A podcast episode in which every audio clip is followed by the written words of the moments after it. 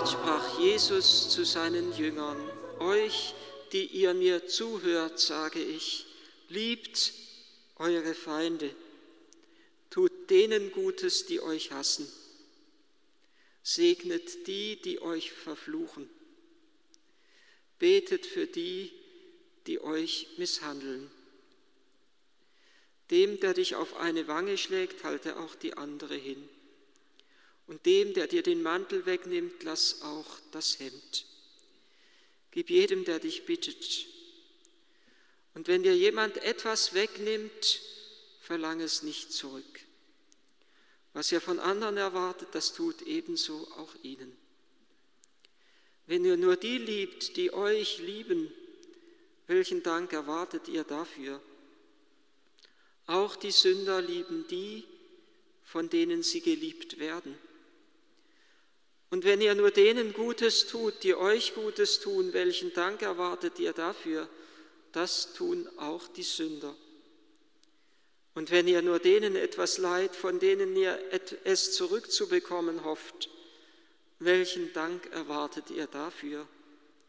Auch die Sünder leihen Sündern in der Hoffnung, alles zurückzubekommen. Ihr aber sollt eure Feinde lieben und sollt Gutes tun und leihen, auch wo ihr nichts dafür erhoffen könnt. Dann wird euer Lohn groß sein und ihr werdet Söhne des Höchsten sein, denn auch er ist gütig gegen die Undankbaren und Bösen.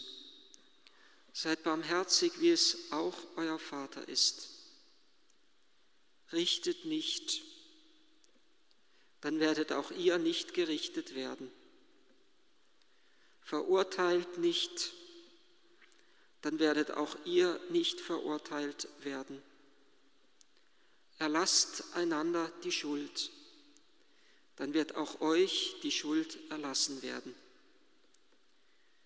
Gebt, dann wird auch euch gegeben werden, in reichem, vollem, gehäuftem, überfließendem Maß wird man euch beschenken.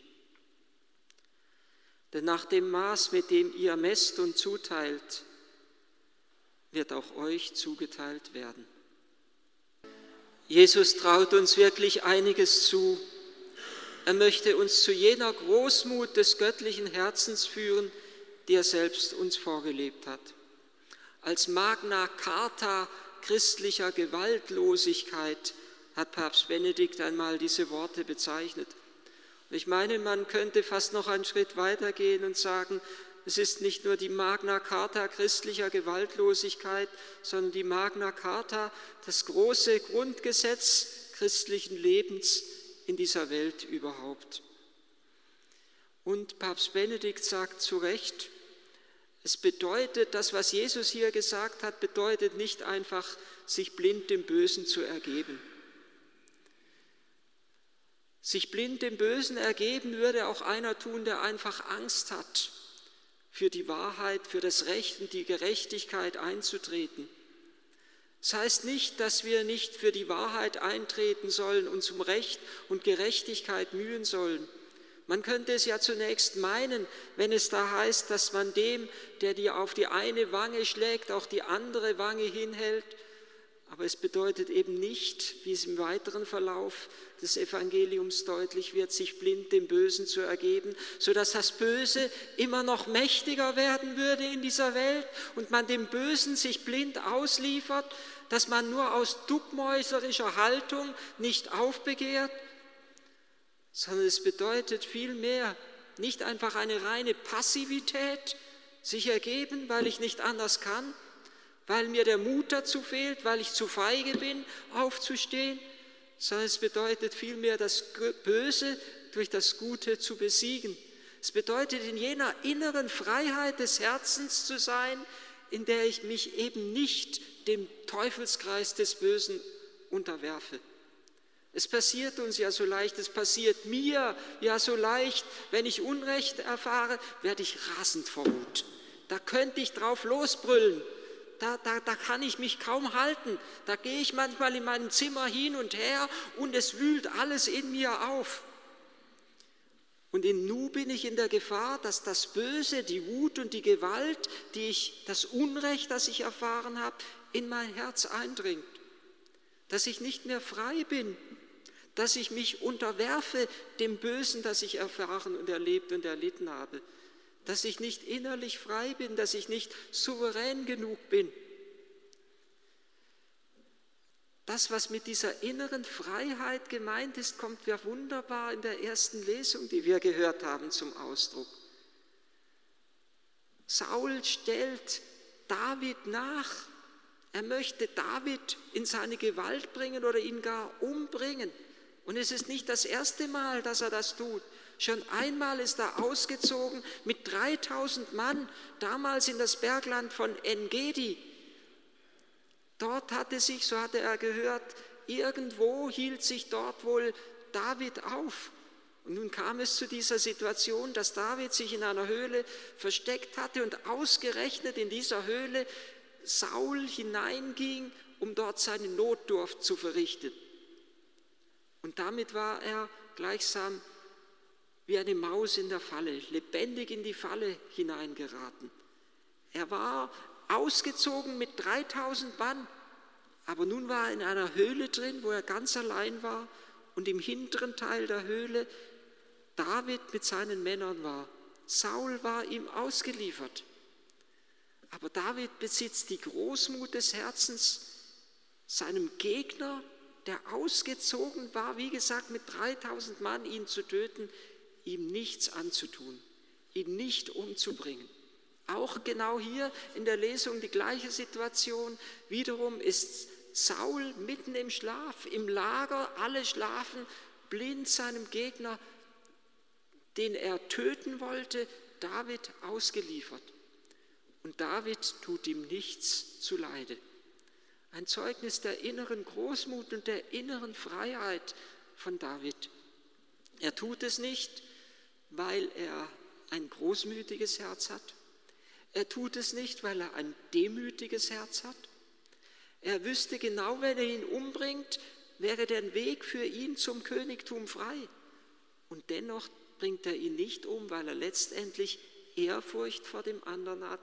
Er ist, so sagt er, der Gesalbte des Herrn. Er tut ihm nichts zu Leide.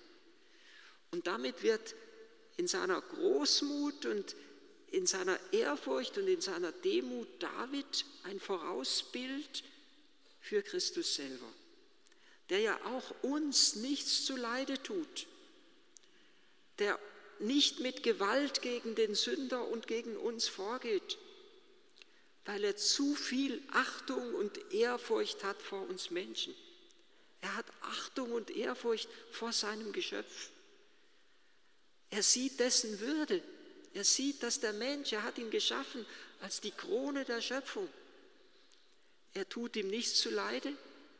Er nimmt es lieber in Kauf, dass er selber sich der Vernichtung preisgegeben wird und dass dieses Geschöpf, das er in Freiheit erschaffen hat, sich gegen Gott erhebt und Jesus in seine Gewalt bringt und dass der Mensch Jesus und damit Gott selber verwundet und ihn schließlich am Kreuze sogar tötet.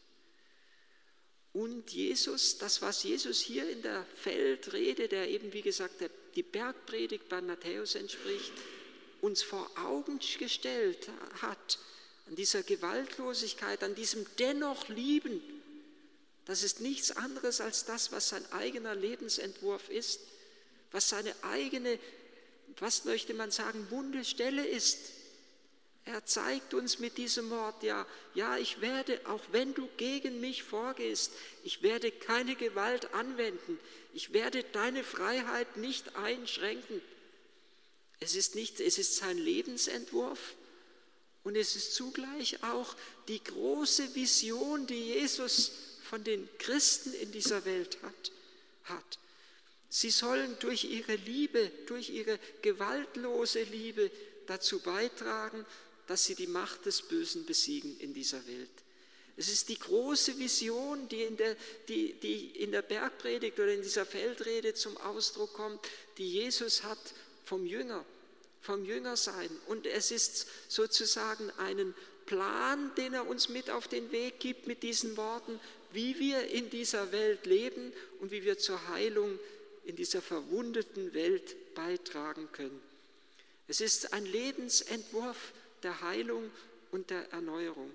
Er kommt zum Ausdruck, diesen Entwurf, in den wenigen Imperativen, die Jesus hier so klar und deutlich formuliert, wie wir es gehört haben. Er sagt, liebt, er sagt, tut Gutes, er sagt, segnet und betet.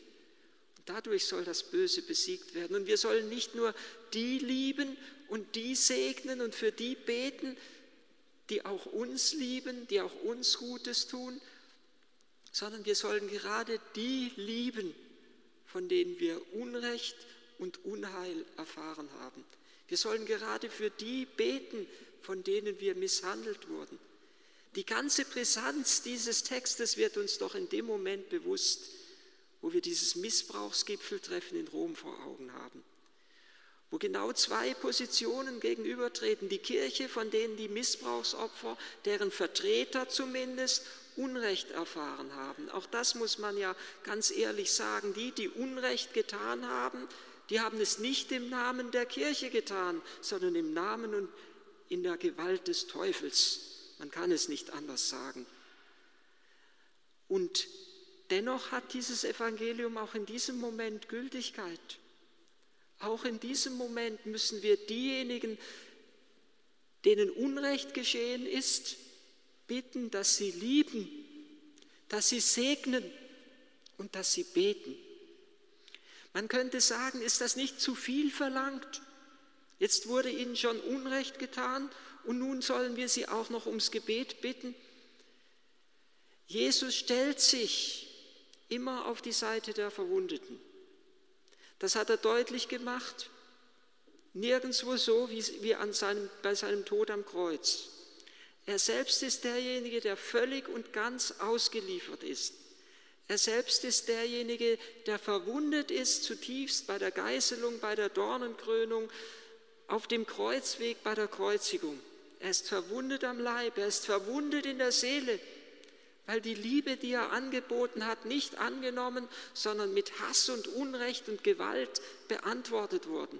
Er ist verwundet, zu innerst erschüttert in seinem Geist, so sehr, dass er an Gott, so könnte man geradezu meinen, selbst irre wird und sich so tief in unsere menschliche Not hineinbegibt, dass er schreit, mein Gott, mein Gott, warum hast du mich verlassen? Er hat sich auf die Seite der Verwundeten gestellt bis zum Tod, bis zur Nacht des Kreuzes. Er hat sich auch in den Seligpreisungen und in den Wehrufen, die diesen Worten hier, die wir im Evangelium gehört haben, unmittelbar vorausgehen, ebenso auf die Seite der Armen und Verwundeten gestellt. Selig die Armen, selig die ihr arm seid, selig die ihr weint, selig die ihr hungert und dürstet nach der Gerechtigkeit. Er hat sich auf die Seite der Verwundeten gestellt, auch mit seinen Wehrufen. Wehe euch, die ihr reich seid und die ihr lacht, die ihr euch protzend über andere erhebt und andere in eure Gewalt bringt. Er hat sein Wehe über sie ausgesprochen, unmissverständlich. Aber jetzt tut er eins. Er möchte die, die verwundet sind, auf deren Seite er sich gestellt hat, zu Verbündeten machen in seinem Heilsplan der Welterlösung.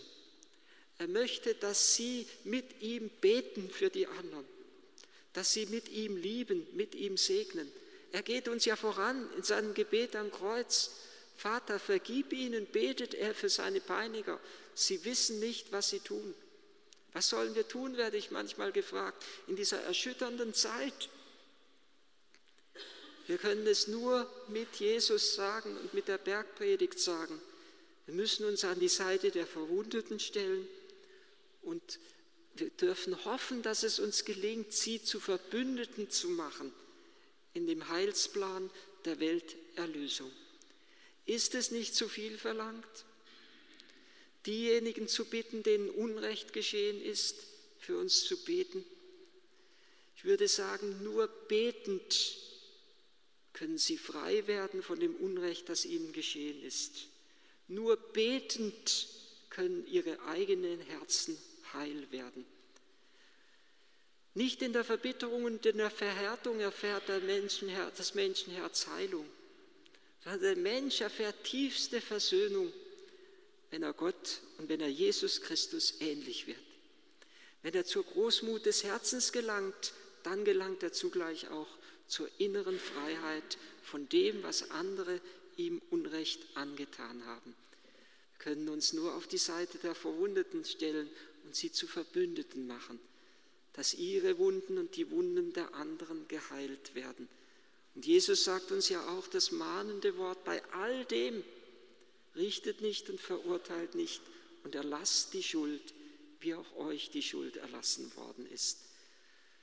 Ich glaube, nur die Bergpredigt ist der Lebensentwurf und die Grundregel, auf deren, auf deren Grundlage wir Heilung und Erneuerung für die Kirche und auch für die Menschheit erhoffen und vom Herrn